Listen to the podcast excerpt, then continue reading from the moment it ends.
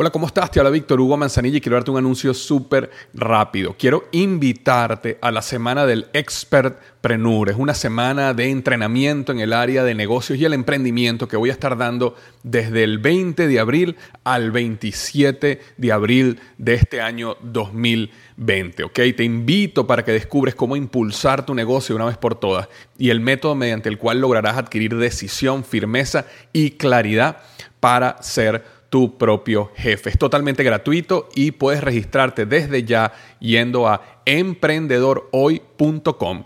Emprendedorhoy.com. Semana del Expertpreneur. Te invito www.emprendedorhoy.com. Hola, yo soy Víctor Hugo Manzanilla y bienvenido al programa Liderazgo Hoy, un podcast diseñado para ayudarnos a crecer como líderes. Un programa donde te convenceremos que tú eres capaz de cambiar tu vida, alcanzar el éxito y dejar una huella imborrable en la vida de tu familia, tus amigos y el mundo. Prepárate, porque los mejores días de tu vida están al frente de ti.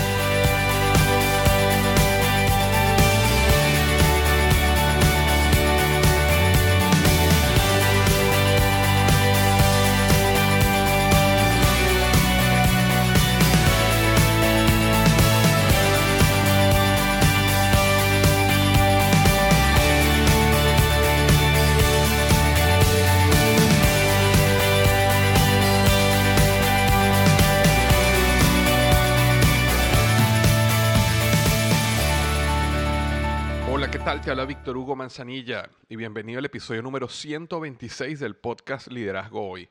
Hoy vamos a estar hablando de siete pasos para crear una visión inspiradora. Bien sea que tú tengas una visión para tu familia, una visión para tu negocio, una visión para tu empresa, una visión para tu departamento o para tu iglesia o alguna organización en la cual tú lideras o una organización de la cual tú eres parte, pero quieres llevarlos, influir en ellos a una dirección específica. Pues eso es lo que vamos a estar hablando hoy. Siete pasos para crear una visión inspiradora.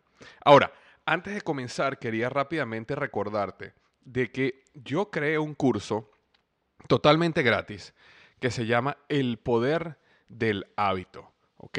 Que son siete pasos para crear, o mejor dicho, para destruir hábitos tóxicos y crear hábitos de éxito sostenido. ¿ok? Si tú eres una de esas personas que posterga las cosas algunas veces o que comienza muy entusiasmado con algo y después lo para, o quieres entender un poco tu psicología, quieres entender un poco la, cómo funciona la mente, cómo se desarrollan hábitos y estás decidido que quieres crear hábitos de éxito que te lleven a donde tú quieres llegar y que estás también decidido a destruir ciertos hábitos que muchos de nosotros tenemos, sabemos que tenemos ciertos hábitos que son tóxicos y que nos mantienen atados a una vida que no queremos. Entonces, si tú eres una de esas personas, de forma gratuita, no dejes de visitar tuhabito.com, ¿ok? Tuhabito.com y ahí te puedes registrar totalmente gratis y en tu correo electrónico vas a estar recibiendo todos los días un video por seis días y una guía que vas a ir haciendo unos 10, 15 minutos al día que te van a ayudar en todo ese proceso de detectar, de destruir los tóxicos y de crear un plan para desarrollar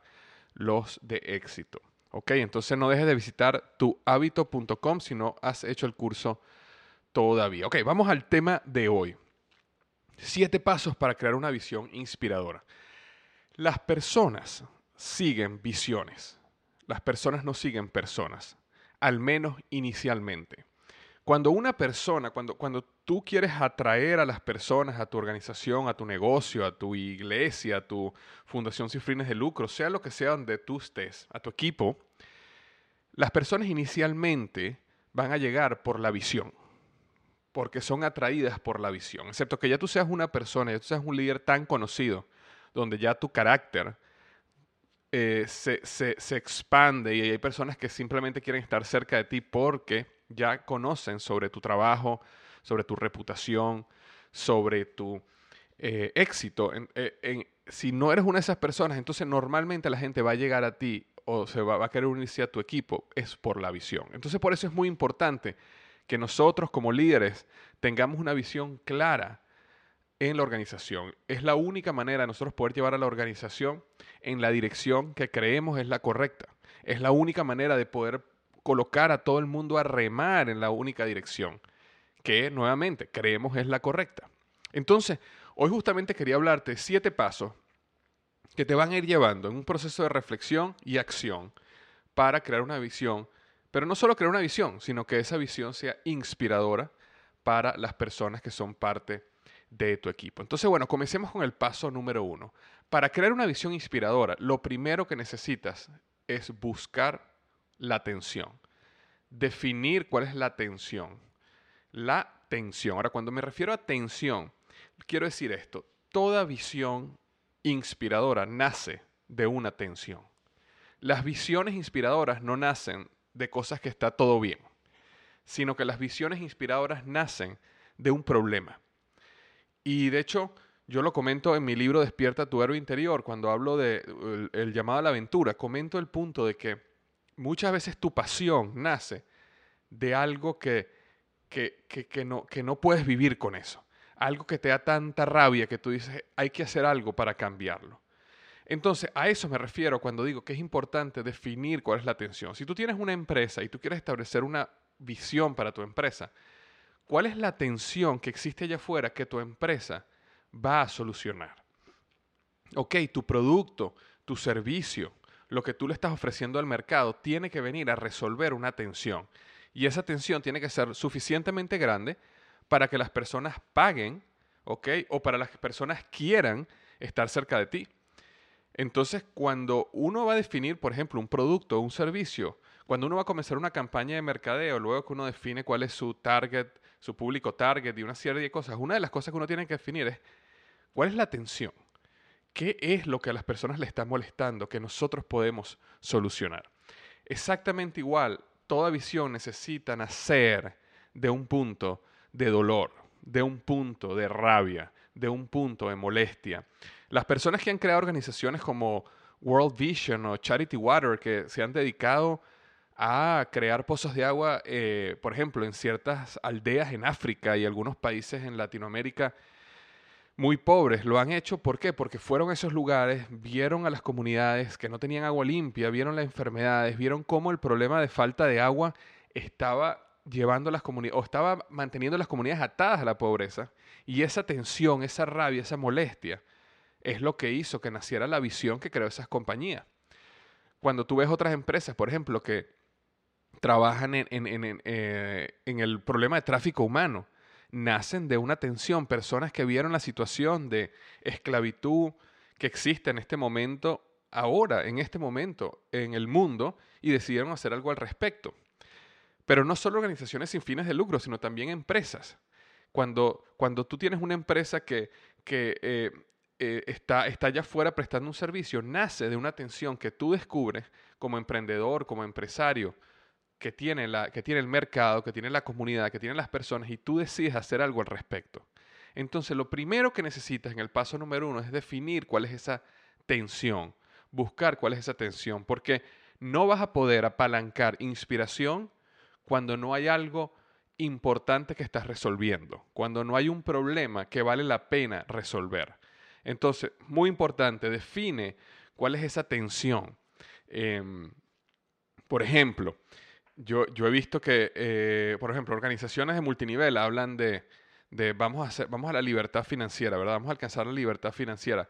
¿Cuál es la tensión ahí? Para poner un ejemplo, la tensión ahí es que existen personas que están atadas a trabajos que no les gustan y quisieran más bien tener una vida donde ellos sean dueños de su propio tiempo y puedan hacer lo que quieran hacer. Eso es una tensión que mueve a cualquier emprendedor, no solo a personas que están en negocios multinivel, sino personas como yo que tienen un blog, que son speakers, que son autores. Son tensiones donde las personas están en una situación que no quieren estar y hacen algo, se mueven hacia algún lado buscando libertad para hacer lo que sueñan hacer. Esa es la tensión. Entonces, si tú logras conseguir en tu negocio, en tu proyecto, cuál es esa tensión, es el primer paso para crear una visión inspiradora. ¿Ok? Número uno, ya lo dije, definir cuál es la atención. La número dos, después que ya tú em, definiste la atención y este, tienes una visión que, que solucionaría ese problema de atención, la número dos es tómate el tiempo de investigar, ¿ok? No comuniques la visión todavía. Muchas veces nosotros vamos a un sitio, escuchamos un audio, vemos un video y la emoción nos llena y, y, tomamos una decisión y creamos una visión, bien sea para nuestra organización o inclusive una, una visión para nuestra propia vida, hasta algo tan sencillo como voy a bajar 10 kilos el mes que viene, voy a estar sano de ahora en adelante. Esa visión que tienes para tu vida de salud, de sanidad. En el momento que uno se ve motivado, se ve inspirado, algo, alguna tensión te movió y te llevó a buscar una solución a ese problema. Eh, tómate un descanso. Quiero decir que un descanso es investiga. No lo comuniques a todo el mundo todavía. Hay que tener un tiempo para investigar y pensar con la cabeza fría esa visión y las posibilidades de llevarla a la realidad o no prepárate para defender y para vender la visión. Una de las cosas que, bueno, durante muchos años en mi carrera profesional, por ejemplo, trabajando en Procter Gamble, me acuerdo que en Procter Gamble hacíamos muchos eh, lo que llaman brainstorming o lluvia de ideas, ¿no? Donde uno se reúne y en un proyecto hay un problema específico, todo el mundo empieza a dar ideas. Y en la lluvia de ideas había una regla, que es que ninguna idea es mala.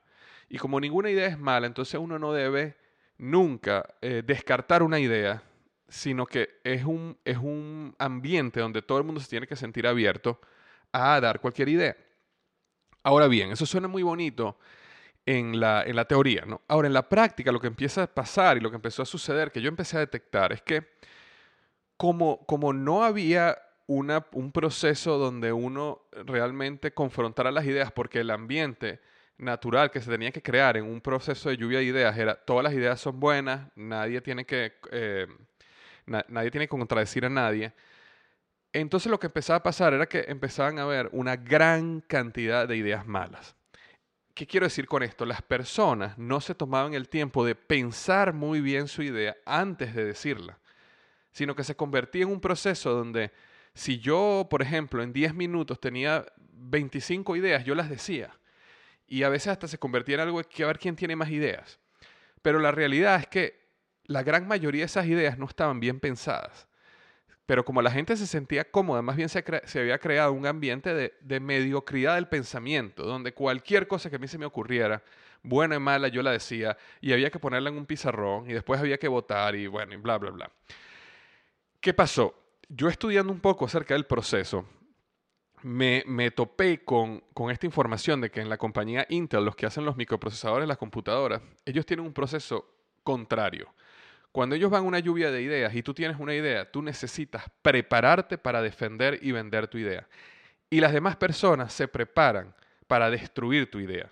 Ahora, el proceso de tratar de destruir tu idea no es, no es con mala intención, sino es simplemente con poder probar realmente si la idea es suficientemente buena, si la idea tiene patas, vamos a llamarla así, para sostenerse, o es simplemente una mala idea.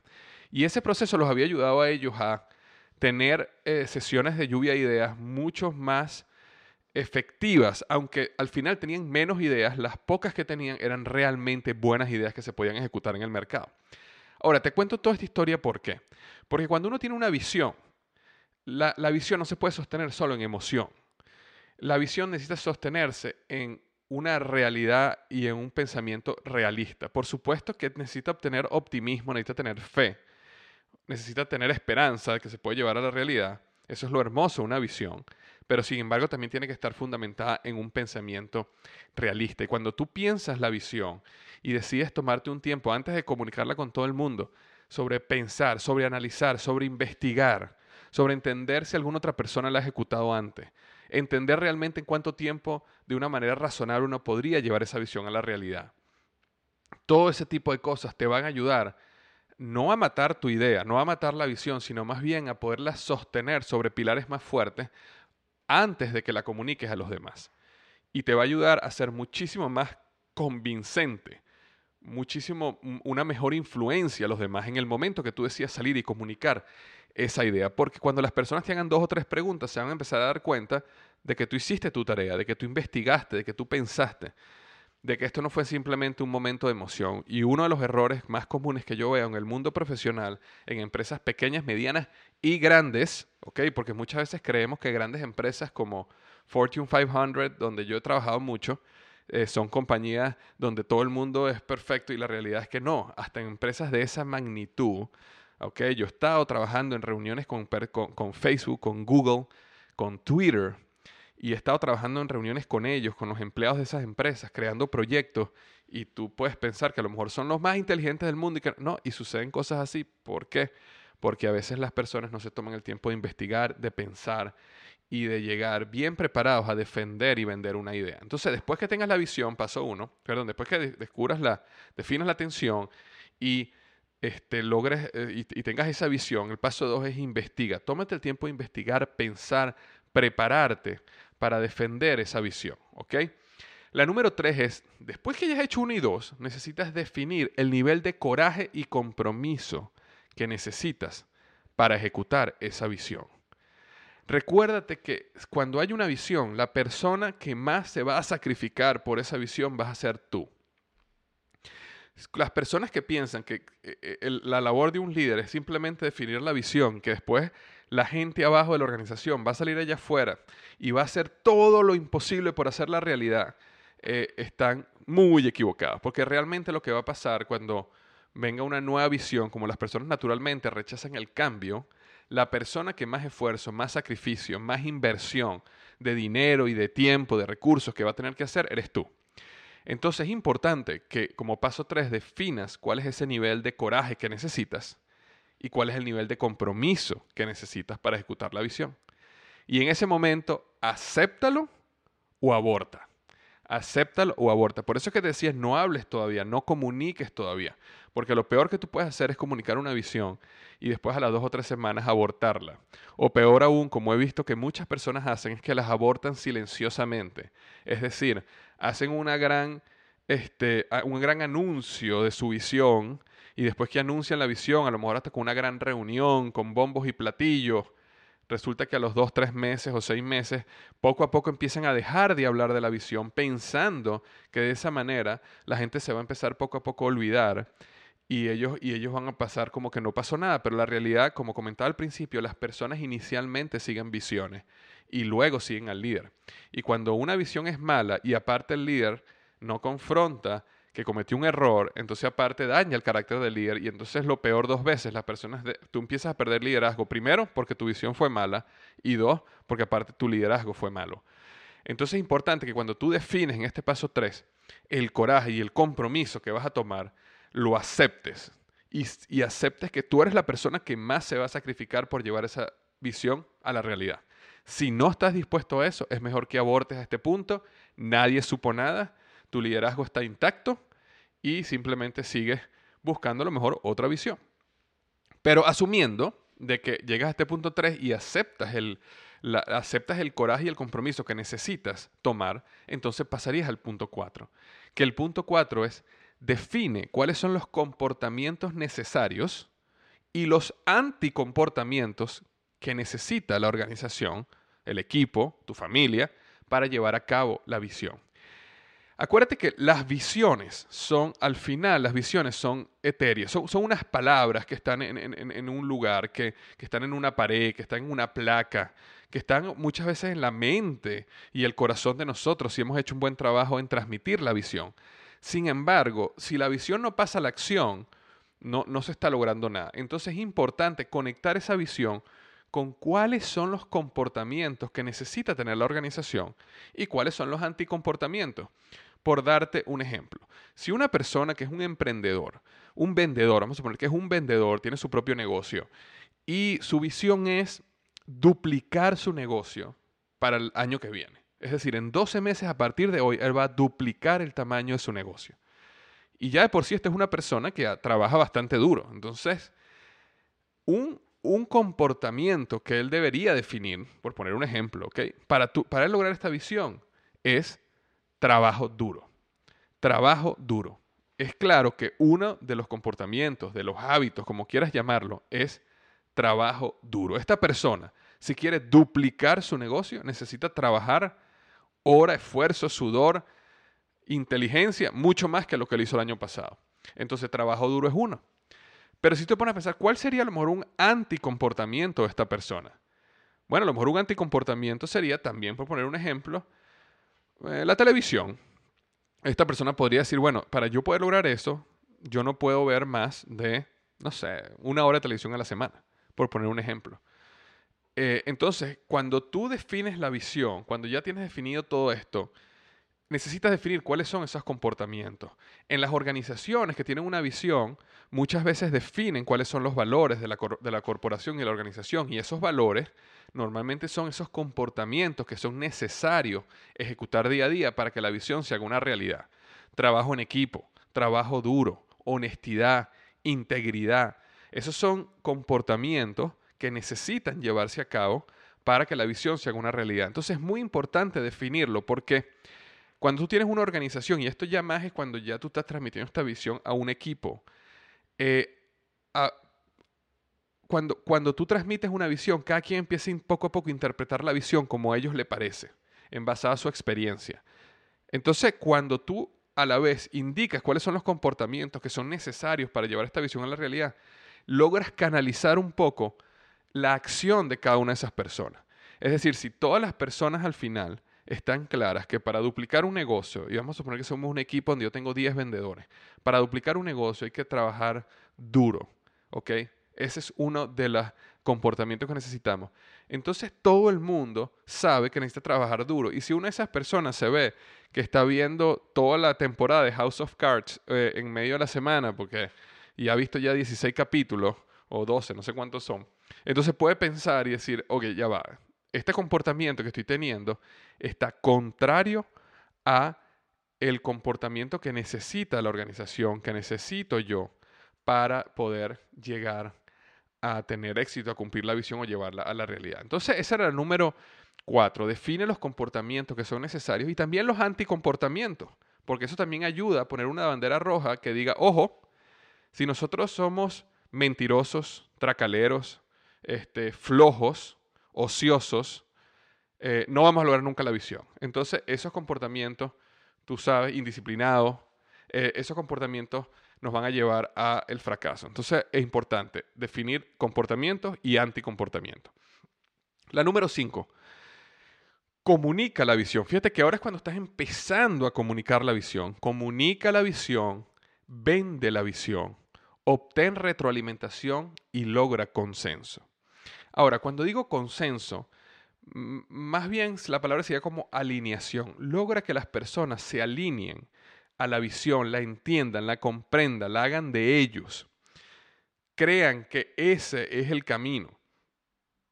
Y eso lo logras a través de pedir retroalimentación y estar muy preparado para defender y para vender la visión. Ahora, en el proceso que tú estás vendiendo una visión a la organización, puede ser que personas tengan retroalimentación que en, ciertas partes de tu visión no estén de acuerdo contigo. Y entonces es importante entender algo. Una visión que sea 80% de lo que tú pensabas, ¿ok? Es mucho, es mil veces más poderosa que una visión que está al 100% de lo que tú pensabas, pero la gente no está de acuerdo. Es decir, yo puedo tener una visión 80, 70% de lo que yo pensaba. Luego que yo me senté con mi equipo y mi equipo me dio su opinión y resulta que a lo mejor en un par de cosas no están de acuerdo con mi visión, a lo mejor no están de acuerdo con el tiempo, a lo mejor no están de acuerdo con cierta parte de la estrategia, a lo mejor está... Pero en esa conversación, a lo mejor ya mi visión que yo tenía originalmente ya no es el 100, a lo mejor es un 70%, a lo mejor un 80% de lo que yo originalmente creía. Pero todos están de acuerdo. Eso es mil veces más poderoso que tener una visión donde está exactamente como yo la pensé o como tú la pensaste, pero tu equipo no está alineado. Porque apenas tú des la espalda y te vayas de ahí, la gente empieza a hacer lo que le da la gana. Y no hay nada peor que un equipo que no está alineado en una visión. Porque cuando un equipo no está alineado en una visión, empieza a suceder algo bien triste. Y lo que empieza a suceder es que las personas empiezan a asociar el fracaso de otros o el fracaso de tu visión como el éxito de ellos. Es decir, si a mí llega una persona y me está contando su visión y yo no estoy de acuerdo con su visión, yo pienso que está equivocada, la estrategia está equivocada, que ese no es el camino que deberíamos ir, y yo no estoy de acuerdo, pero igual esa persona me dice a mí, pero bueno, no importa, para allá es donde vamos, así que eso es lo que vas a tener que hacer.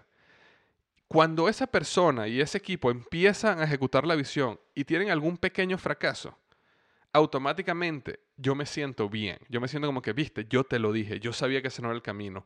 Están fracasando porque yo no, no me hicieron caso.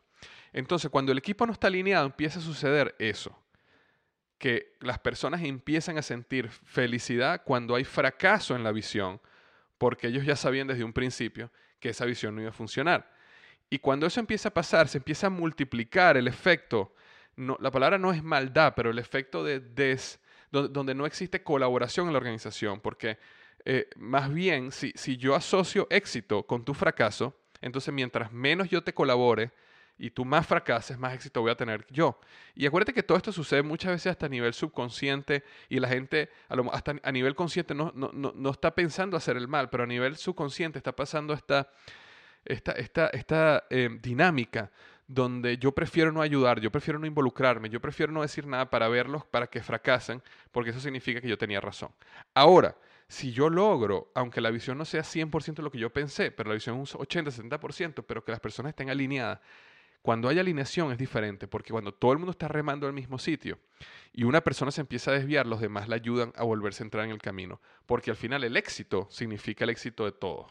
Y eso es lo que hay que buscar. Este punto de comunicar la visión, venderla, obtener retroalimentación y lograr consenso es el punto más importante en el proceso de desarrollar una visión. Y de hecho recuerda que cuando tú comunicas una visión, estás vendiendo la visión muchísimas veces, yo he estado en varias conferencias donde yo he visto CEOs de compañías Fortune 500 que llegan con visiones y no se toman el tiempo de vender la visión, simplemente llegan a anunciar la visión. Ok, estuvimos reunidos con esta, con esta compañía, em, con una consultora y nos hizo este estudio y nos dijo que esto es lo que tenemos que hacer. Y a partir de mañana vamos a hacer esto, esto y esto, estas son las decisiones que estamos tomando. Y todo el mundo ahí completamente muchos no están de acuerdo con la visión, no, entendieron, muchas veces a lo mejor no tuvieron ni siquiera la información que necesitaba para creer en ella. Entonces, muy importante, cuando tú comunicas la visión, tú estás vendiendo una idea a tu equipo. Véndela. Dale la información que necesita, busca retroalimentación, explica los puntos, llega a consenso en ciertos puntos donde haya, donde haya disparidad. Y luego ese punto es cuando pasarías entonces a, sentirte que, ok, la visión ya fue definida en la organización, establecida, y ahora vamos a la acción. Lo cual nos lleva al punto número 6, que es que necesitas vivir esos comportamientos que definiste a través del ejemplo tuyo cada día. Cuando tú defines una visión, es cuestión de horas para que las personas se olviden de la visión y vuelvan otra vez a su status quo, es decir, a lo que hacían cada día. Nada va a cambiar en tu organización o en tu equipo, nada más porque tú hiciste un buen trabajo comunicando una visión. Lo que necesitan ellos ver inmediatamente, desde, que comunicaste la visión y lograste consenso, es verte a ti actuando diferente, de actuando alineado a esa visión. Es tu ejemplo como líder que cada día va a llevar a la gente a creer más en esa visión, creer que tú crees en la visión y al final imitar ese comportamiento que naturalmente los seguidores hacen acerca del líder. Lo cual nos lleva al punto número 7 y último. Necesitas repetir la visión hasta el cansancio. Cuando una organización me dice que tiene una visión bien establecida, uno de los ejercicios que yo hago, y lo he hablado varias veces aquí en el podcast, es que yo les digo, vayan a sus departamentos, busquen cinco personas, tus cinco mejores personas de tu equipo, y pregúntales de manera individual, no, no pueden estar juntos, tienen que estar eh, separados. Pregúntale de manera individual, ¿cuál es la visión del departamento? Y en el 99% de los casos vas a recibir cinco diferentes versiones. ¿Por qué? Porque no se ha repetido la visión hasta el cansancio. La visión hay que repetirla hasta el cansancio.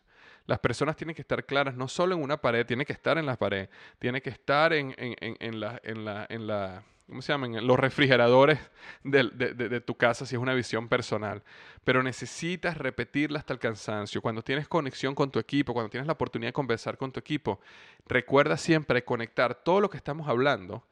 Si estamos haciendo una presentación sobre un proyecto X, después o antes que presenten el proyecto, recordemos que este proyecto nos va a ayudar a mejorar A, B y C, que está conectada con nuestra visión, que es convertirnos en bla, bla, bla, bla. Entonces las personas siempre asocian, ok, estoy trabajando en este proyecto porque este proyecto está mejorando la visión. Mi trabajo día a día, mira lo que yo hago, cómo conecta con la visión. Todo ese proceso, cada interacción que tengas, cuando hagas una, una, una revisión de resultados con algún miembro de tu equipo, hazla comparando lo que esa persona ha hecho y los resultados que ha obtenido con respecto a la visión. Cuando a una persona tú le asignes un proyecto, muéstrale cómo ese proyecto está conectado a la visión y cómo tener éxito en ese proyecto va a ayudar a la visión. Cada cosa, cada decisión que se tome en la organización, en el equipo, debería estar alineada a la visión. Y si al final llegan proyectos y oportunidades que pueden ser muy buenas, pero no están alineadas con la visión, es importante también comunicar y que no tomamos la decisión, o sea, que tomamos la decisión de no ejecutar ese proyecto, de no ejecutar esa oportunidad, porque no estaba alineada con la visión. Y nuevamente repetir la visión, porque la visión es bla, bla, bla, bla. Y eso va a ayudar a las personas a, con el tiempo, tener claridad en cuál es la visión de la organización, del equipo, de la iglesia, de lo que sea. Entonces, recuerda, siete pasos para crear una visión inspiradora. Primero, define cuál es la tensión. Número dos, investiga. No comuniques todavía. Prepárate para defender y vender la visión. Número tres, define el nivel de coraje y compromiso que necesitas. Acéptalo o aborta la visión. Número cuatro, define los comportamientos y anticomportamientos necesarios para ejecutar esa visión. Número cinco, comunica la visión, véndela, obtén retroalimentación y logra consenso. Recuerda que 80% de una visión que esté bien alineada es mucho mejor, mil veces mejor que una visión que esté exacta como tú la habías pensado, pero las personas no creen en ella. Número 6. Vive los comportamientos a través del ejemplo cada día. Tú necesitas ser el número uno en esos comportamientos. Y por supuesto, el último, el número cero en, en los anticomportamientos. Y la número 7. Repite la visión hasta el cansancio. Hasta que las personas duerman y sueñen con la visión. Eso es lo que tenía para ti esta semana. Espero que haya sido de ayuda para tu organización, para tu equipo, para tu crecimiento personal, para tu crecimiento como emprendedor. Te mando un abrazo. Recuerda lo que comenté al principio, tuhabito.com, el curso del poder del hábito, siete pasos para destruir hábitos tóxicos y crear hábitos de éxito duraderos. No dejes de hacer ese curso totalmente gratis para ti. Te mando un abrazo, que tengas una gran semana y recuerda, los mejores días de tu vida están al frente de ti.